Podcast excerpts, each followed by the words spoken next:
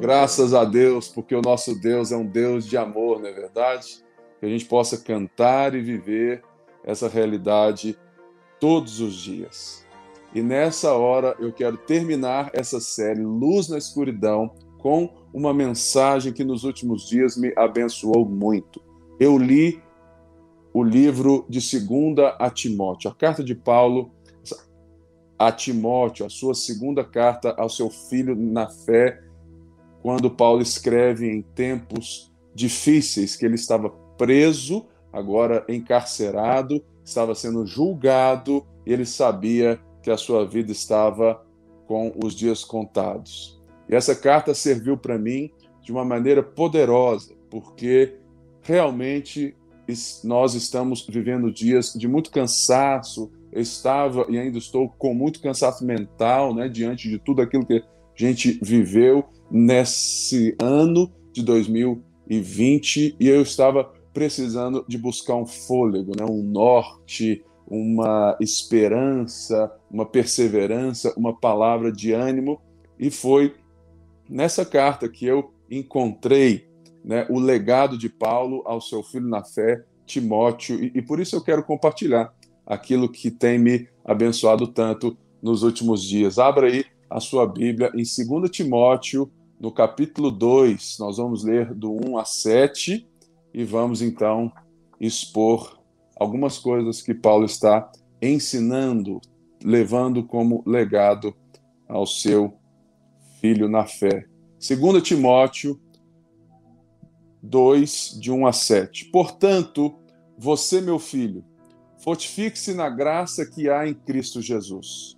E as palavras que me ouviu dizer na presença de muitas testemunhas, confias a homens fiéis que sejam também capazes de ensiná-las a outros.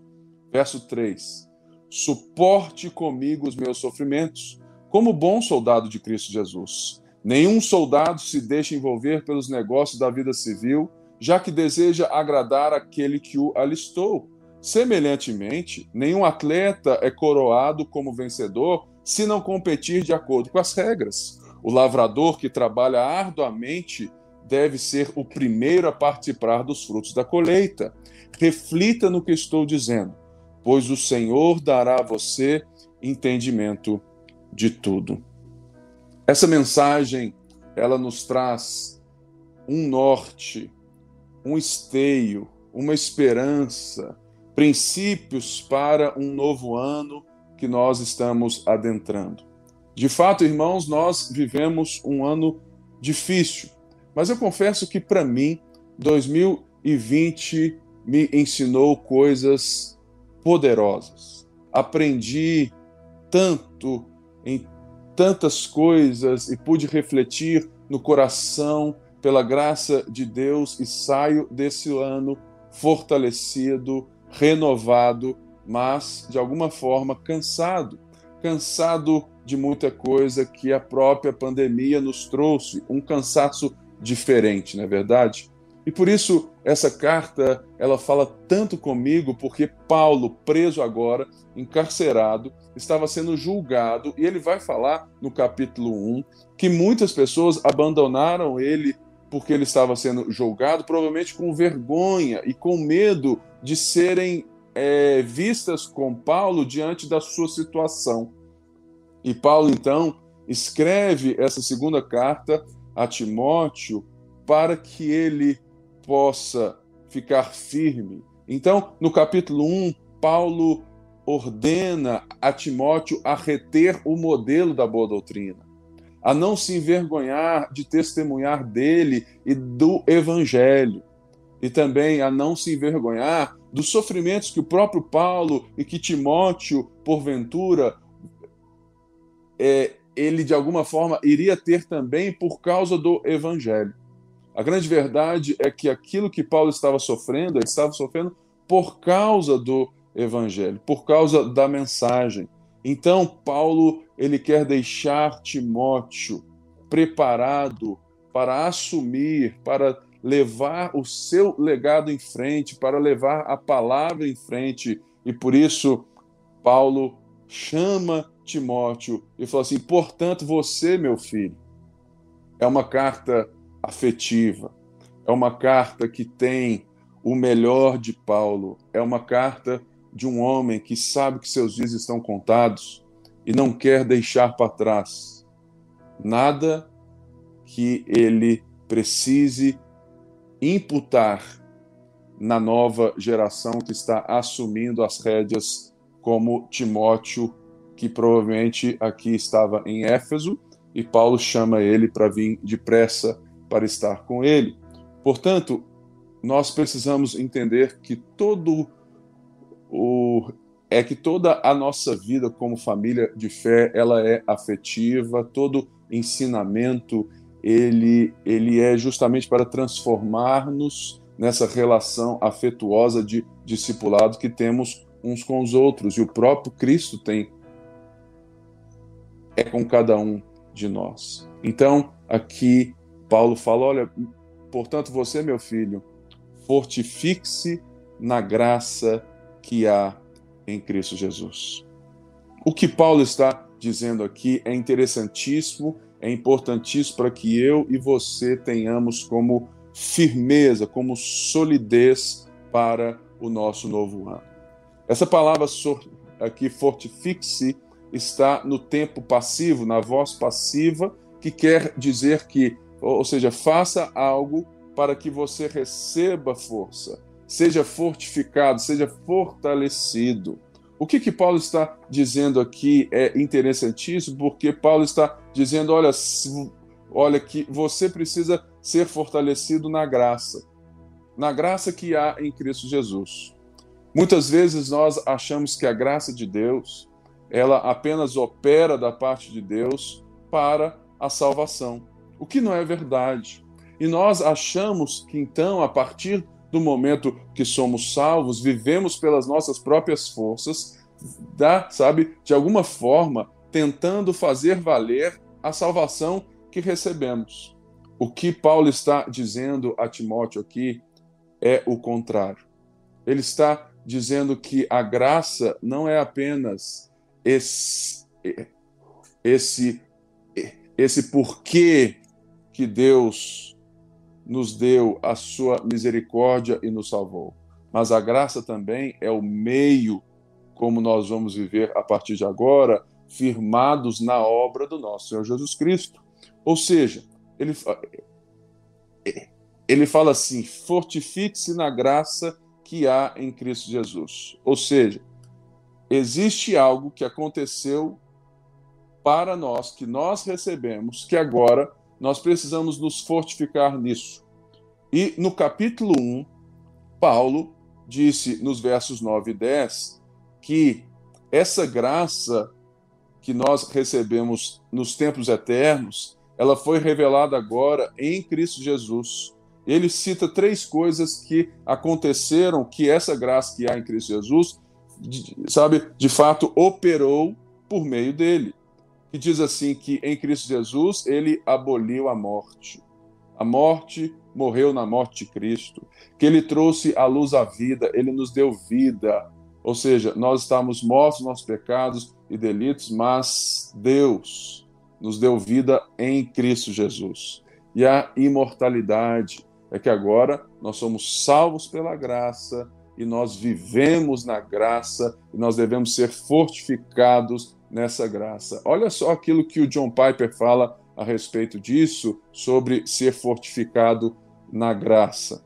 Ele diz assim: a graça é poder e não apenas perdão. O que John Piper está dizendo nessa frase, a graça é poder e não apenas perdão, é justamente que nós vivemos pelo poder de Deus que é derramado em nós pela sua graça. E essa é a vida que nós devemos nos fortalecer.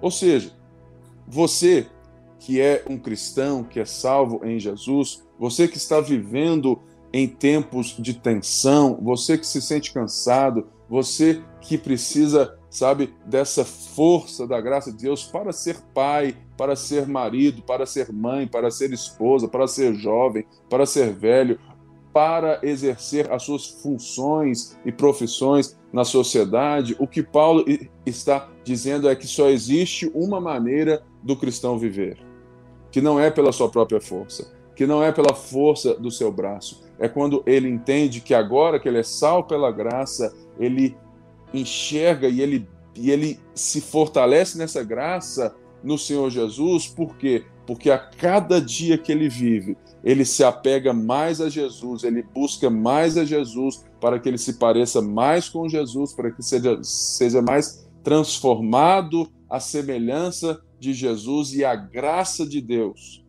é derramada sobre nós. O poder do Espírito Santo nos é confiado para vivermos segundo essa graça. Ou seja, o cristão, ele não vive a vida de Deus pela sua própria força. O cristão, o discípulo de Jesus, ele se fortalece na graça para que ele consiga desempenhar, para que eu consiga viver o que nós recebemos em Cristo Jesus.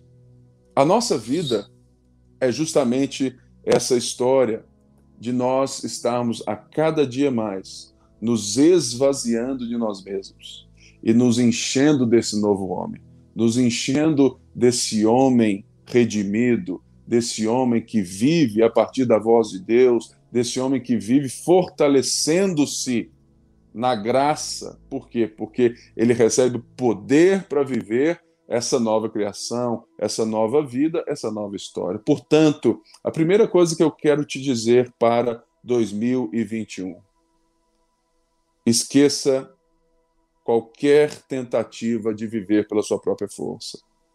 Fortalecer-se, fortificar-se é a primeira estaca, é a primeira coisa que todo cristão deve fazer em momentos de crise e em momentos quaisquer da vida. Porque nós somos tentados, em qualquer crise, a tentar achar um caminho mais fácil ou a, a tentar fugir dessa crise, não é verdade? O que Paulo está nos dando é, primeiramente, esteja ligado à fonte, viva pela fonte, seja fortalecido naquilo que verdadeiramente é poderoso para te fazer viver a nova vida em Cristo Jesus. Fortifique-se na graça que há em Cristo Jesus. E no verso 2, ele explica o porquê que nós devemos viver dessa maneira e que Timóteo deve viver assim. Porque ele fala assim: olha, e as palavras que me ouviu dizer na presença de muitas testemunhas, confias a homens fiéis que também sejam capazes de ensiná-las a outros. O propósito de Timóteo era ser fortalecido e fortalecer. Era dar continuidade ao trabalho, à mensagem que Paulo havia recebido diretamente do nosso Senhor Jesus. Ou seja, essa mensagem é a principal coisa da nossa vida, porque Paulo está chamando o seu filho Timóteo para, sendo forte na graça, confiar, confiar, fazer com que essa mensagem passe de geração em geração. Mas ele não fala isso de qualquer maneira.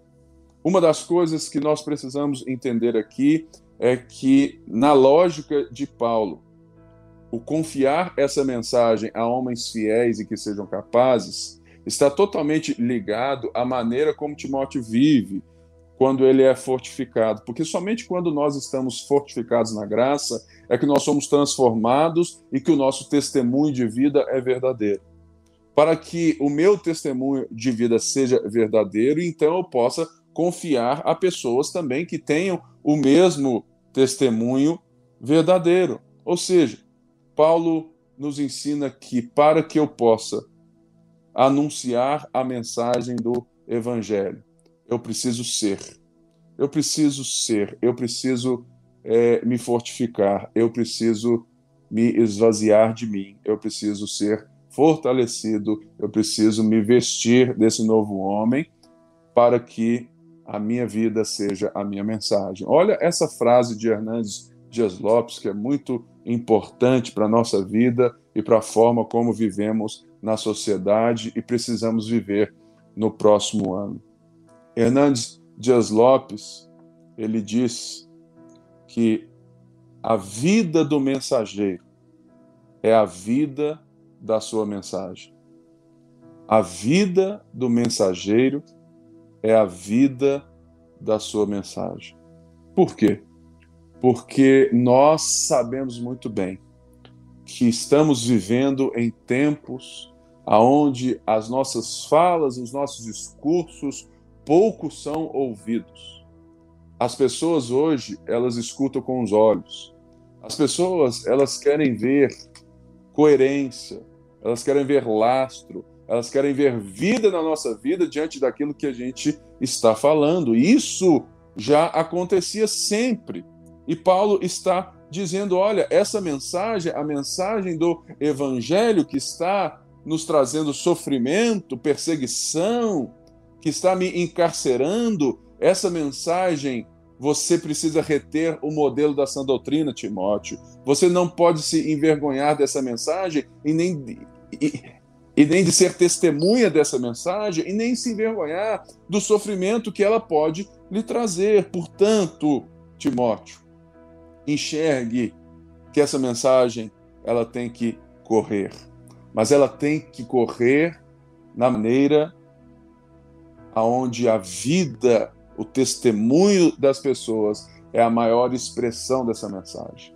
A pergunta que eu te faço é: como foi a vida do mensageiro? Como foi a sua vida no ano de 2020 para que você seja o mensageiro do Evangelho do nosso Senhor Jesus Cristo. Porque todos nós somos chamados, vocacionados por Deus para vivermos em todas as esferas da sociedade, para sermos essas cartas vivas, esses mensageiros da boa nova. E o mundo hoje clama pelas de fato pela boa notícia. E nós acabamos de ver o que quer dizer homens infiéis, homens que não são capazes? Quando nós vemos no nosso Brasil agora que o prefeito do Rio acaba de ser preso sendo acusado de corrupção e é um homem que é visto como um homem evangélico. É obviamente que nós sabemos que aquilo ali não é uma igreja evangélica, mas a sociedade enxerga aquele homem e aquilo que ele representa, aceita que ele representa como uma igreja evangélica, ou seja, nós estamos ligados a ele no dentro do nosso consciente coletivo religioso evangélico das pessoas no Brasil. Por isso que é importante que primeiro você aprenda a se fortificar na graça, que não é pela sua própria força, que não é pelo seu próprio braço, que você precisa sabe, diminuir e crescer o Senhor na sua vida, se, se revestir desse novo homem. Isso se faz como? Isso se faz com trabalho duro na questão de buscar a Deus em diligência, em buscar a Deus todo dia, em se derramar diante de Deus, porque saber que a fonte está nele. E para isso, então, você possa confiar essa mensagem a homens que sejam fiéis, que sejam íntegros, coerentes com essa mensagem e que sejam capazes de ensinar. É engraçado que aqui é, nós vemos talvez quatro ou cinco gerações de transmissão dessa mensagem. Jesus passou para Paulo, Paulo passa para Timóteo, Timóteo passa para homens fiéis. Homens fiéis passam para outros. Provavelmente nós somos esses outros que, que também necessitamos passar para outros, para outros, para outros. E essa é a dinâmica geracional da igreja, do povo de Deus, de sermos encontrados fiéis, de sermos encontrados capazes, porque nós somos fortalecidos todos os dias na graça que há em Jesus Cristo. É o poder do Espírito Santo que nos capacita a viver o dia a dia. É o poder do Espírito Santo que te, que te capacita a ser um marido melhor. É o poder do Espírito Santo que te capacita a ser um advogado segundo o Senhor. É o poder do Espírito Santo que te capacita a ser, sabe, qualquer coisa na sua vida, porque você é a partir da graça que há em Jesus Cristo. Então, no verso 3 agora, Paulo fala: Olha, suporte comigo os meus sofrimentos, como um bom soldado de Cristo. Paulo está nos dizendo algo interessantíssimo aqui, que nós temos é, certa estranheza ao pensar isso. De fato, irmãos, o evangelho estava trazendo sofrimento aos discípulos, perseguição, restrições. E não se engane, nós também estamos a cada dia vendo que verdadeiros discípulos de Jesus estão sendo restringidos e, e, podem chegar a ser perseguidos mesmo em uma nação majoritariamente cristã. Por isso, para 2021, você precisa entender o que é mais importante na sua vida, que é confiar, que é transmitir, que é viver o evangelho do nosso Senhor Jesus Cristo na sua graça, para que você possa, de fato, cumprir o seu chamado e receber do nosso Senhor Jesus, de fato, a sua benevolência, porque você está nele, você se move nele, você vive para ele. Que 2021 você entenda que Paulo está chamando Timóteo a não se envergonhar do, sabe, dele mesmo, de um homem preso, de um apóstolo preso, e não se envergonhar de sofrer por causa do evangelho. Ele usa um termo e aqui vai então ter três termos, três características, três coisas de de, de, de algo que é muito fácil na vida deles e que também é para nós. Paulo usa a figura do soldado, a figura do atleta e a figura do lavrador. Ele fala assim: olha, nenhum soldado se deixa envolver pelos negócios da vida civil, já que deseja agradar aquele que o alistou. Ou seja, a primeira coisa que nós devemos nos portar na vida cristã, sendo fortificados na graça, é como soldados. Um soldado, quando está no fronte da batalha, ele precisa confiar no comandante da batalha. Porque é o comandante que, que vê todo o campo de batalha e todas as ameaças dessa batalha e está tomando conta desse soldado que está no fronte, que está confiando nesse soldado. Mas aqui o texto vai nos ensinar um princípio que todo soldado precisa ter. Está aqui nesse slide, que é o princípio do foco, de ter uma mente focada naquilo que ele deve fazer.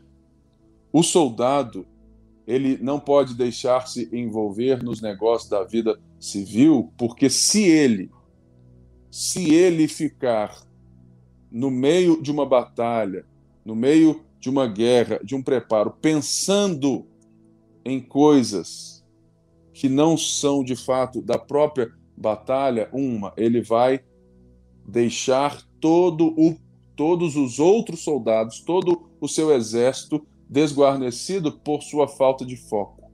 E ele vai desagradar quem o alistou. Por isso, Paulo diz: olha, o cristão é um soldado, um soldado que tem foco naquilo que ele está fazendo, porque ele sabe quem o alistou. A gente sabe quem nos salvou, quem nos chamou para a sua maravilhosa luz, em quem nos enviou como ovelhas no meio de lobos. Quem nos disse: Olha, toda autoridade me foi dada no, no céu e na terra, portanto, vão, façam discípulos. E você, nesse novo ano de 2021, você tem que ter a certeza de que existe um foco. E esse foco que eu falo não é um foco, assim, ah, eu preciso ver em, quem, em que, que eu vou focar na minha vida. Isso é interessante, isso é, é básico, mas o principal foco que o texto está dizendo é foco no Senhor. é foco em quem te alistou, é foco nos propósitos dele, é foco em fortificar-se na graça, é foco em confiar a mensagem a homens fiéis e anunciar o evangelho. Esse é o foco de todo cristão. E ele segue. Ele fala assim: semelhantemente, nenhum atleta é coroado como vencedor se não competir de acordo com as regras. Uma das coisas que eu mais gosto é, que Paulo usa aqui é que aqui está dizendo sobre integridade. O atleta ele precisa de integridade primeiro na preparação e também na competição. Porque se ele não se prepara corretamente e de acordo com as regras, ele, ele vai ser desclassificado. Se ele usa de meios para levar vantagem na preparação, ele é desqualificado. E também se ele se prepara mal, se ele não está inteiro, íntegro, e se ele não joga segundo as regras, ele também não será coroado. Portanto, o foco de um atleta está em ser coroado porque ele cumpriu e viveu segundo as regras. Ele não pode pegar atalhos. Ele não pode fazer o caminho mais fácil. Essa semana mesmo eu estava lendo a reportagem de um cara que é muito talentoso no tênis, chama Benoit Per. Tem outros, né? O Nick também, que são é, muito talentosos, jogam excelente tênis, nível high, top. Eles jogam como os tops, mas eles não estão entre os melhores do mundo. Por quê? porque eles são tenistas e não atletas. Eles deixam isso muito claro. Eles não querem pagar o preço que o Federer paga, que o Djokovic paga, que o Nadal paga. Eles não querem se preparar, eles não querem treinar, eles não querem jogar o jogo pelas suas regras. Que quem for vencer vai ser aquele que vai estar mais preparado, aquele que vai jogar segundo as regras, não vai se dopar, mas vai estar preparado para não buscar atalhos dentro do jogo. Portanto, que você, como cristão em 2021, aprenda aquilo que Paulo está deixando como legado ao seu filho Timóteo, que fortalecer-se na graça, viver anunciando, transmitindo essa mensagem, não se envergonhando daquilo que nós possamos viver e sofrer por sermos fiéis ao Evangelho, viver nessa graça requer de nós foco como soldados, integridade como atletas, para que a gente possa receber né, o prêmio, a coroa. E, em terceiro lugar, ele usa a figura do lavrador. Se antes nós vemos que o, que o atleta às vezes corre diante de um público, o lavrador é aquele que trabalha arduamente sem ninguém ver. Por isso, existe um outro princípio aqui, que é o princípio do trabalho duro e paciente. Fortalecer-se na graça, viver o evangelho, não é essa vida de descanso aonde eu não me movo, aonde eu não sou operante, aonde eu não dou duro, não. A diferença é que você não dá duro segundo a sua própria força, segundo o seu próprio mérito, você não faz acontecer. Você primeiramente se derrama. É, é, é você se rende ao Pai. Você se rende à poderosa mão do Senhor, você é fortalecido no Espírito Santo, você reconhece que em você mesmo você não tem força alguma para viver essa nova vida. Então você recebe essa força, você é fortalecido na graça, na graça que é em Cristo Jesus, e por isso você é poderoso, você recebe poder, você consegue viver essa vida como um soldado focado na batalha para agradar o seu comandante, como atleta que se prepara segundo as regras, que não corta atalhos e é coroado no final. E segundo, um lavrador que trabalha arduamente, mas que será o primeiro a participar dos frutos. E uma das coisas lindas que todo lavrador precisa ter é a paciência. A paciência por quê? Porque ele pode até escolher a semente, mas ele não pode controlar o resultado da semente. Assim somos nós. Nós somos como esses semeadores que vão lançar a palavra, que vamos lançar as sementes, que vamos lançar aquilo que Deus nos deu, as sementes de vida que Deus nos deu. Mas o resultado não depende de nós. Por isso, nós precisamos aprender a descansar no Senhor da lavoura. Sabemos que os tempos, as estações, é chuva, é terreno, intempéries da vida acontecem como nós estamos vivendo. Mas nós precisamos, como bons lavradores, continuar a semear a boa semente do Evangelho, trabalhando duro, trabalhando arduamente, correndo a carreira que nos está proposta, trabalhando, sabe, nas nossas vidas, nos nossos dons, nos nossos talentos, sendo bons profissionais, excelentes, sabendo que nós somos pela graça, que nós devemos enxergar as nossas profissões a partir desse novo homem, a partir da nova criação, sendo poderosos no Espírito Santo para vivermos como homens e mulheres fiéis, em quem foram confiados a palavra da verdade, para que nós possamos ser a mensagem para que o mundo veja na minha e na sua vida em 2021 que nós somos a ponte, nós somos a ponte, que nós recebemos de Deus o ministério da reconciliação. E a nossa vida expressa isso com foco, integridade e com trabalho duro. O crente, ele trabalha porque o trabalho foi nos dado antes da queda. Ele sofre os efeitos da queda no trabalho, ele sofre isso porque ele é um contraste na sociedade, ele é perseguido por ser de Jesus, mas ele continua trabalhando, ele continua com foco e continua com integridade. Que você leve essas palavras para 2021, não apenas na sua vidinha profissional, mas que você leve isso como um todo na sua história, porque a sua vida profissional, a sua vida familiar, a sua vida individual depende de você ser fortalecido na graça. Porque se você achar que você é o bam bam bam profissionalmente e não ser fortalecido na graça, você vai fazer pela força do seu braço. Você vai achar que você é bom demais. E quando apertar e vier, uma crise, você vai se achar merecedor daquilo e você vai deixar de ser íntegro porque você não tem poder para sustentar os propósitos e princípios cristãos, de fato, os propósitos e os princípios cristãos da vida. Porque você está vazio do Espírito, você está vazio do poder de Deus, porque você não se fortificou na graça.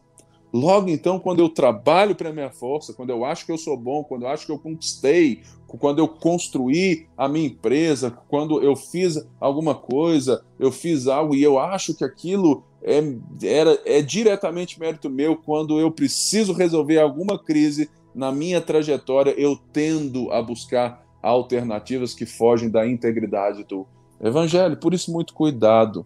É por isso que Paulo fala: olha, portanto, meu filho afeto, família. Fortifique-se na graça que há em Cristo Jesus.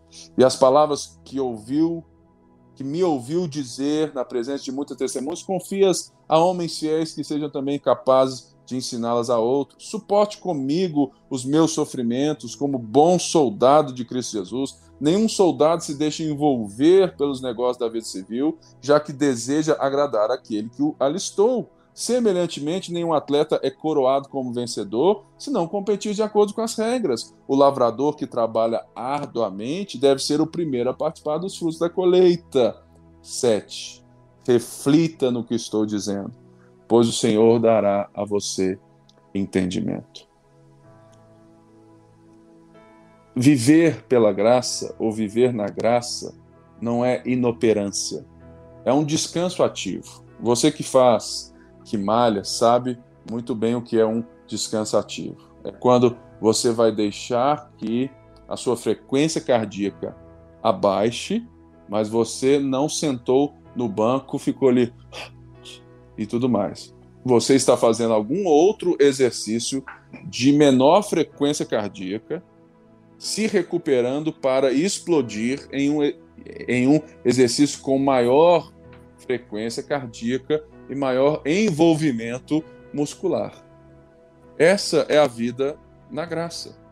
Você confia em Deus que te fortalece, mas você medita e pensa em tudo a partir da iluminação da palavra. Paulo está dizendo aqui no verso 7: reflita no que estou te dizendo.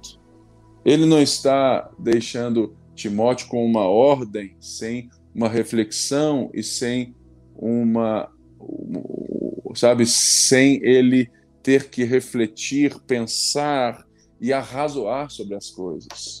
Eu gosto muito da frase do John Stott que crer também é pensar.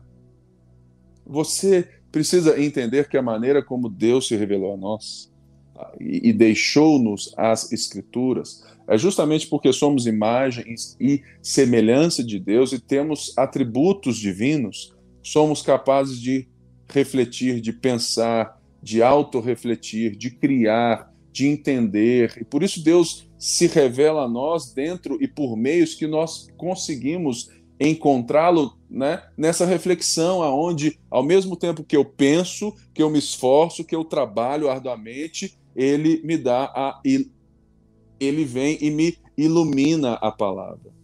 E essa é a vida do cristão. É o descanso ativo. Ele recebe a graça, mas ele opera, ele é ativo na graça, ele se move na graça, ele trabalha se sabe, mediante pelo poder dessa graça. E por isso eu fecho essa mensagem com o texto de Provérbios 2.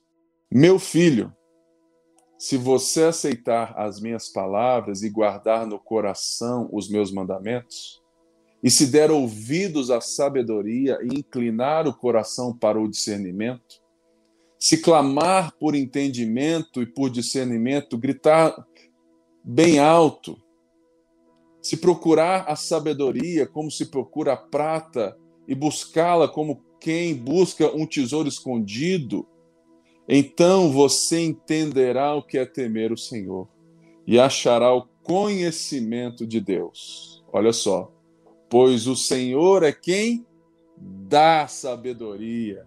De sua busca procedem o conhecimento e o discernimento. Ou seja, no mesmo texto de Provérbios está aqui como o texto de Paulo. Meu filho, trabalhe, tenha foco, seja íntegro, se fortifique mas saiba que é, pois, o Senhor quem dá sabedoria. Procure, dê ouvidos, busque. E essa deve ser a nossa maneira de viver no novo ano.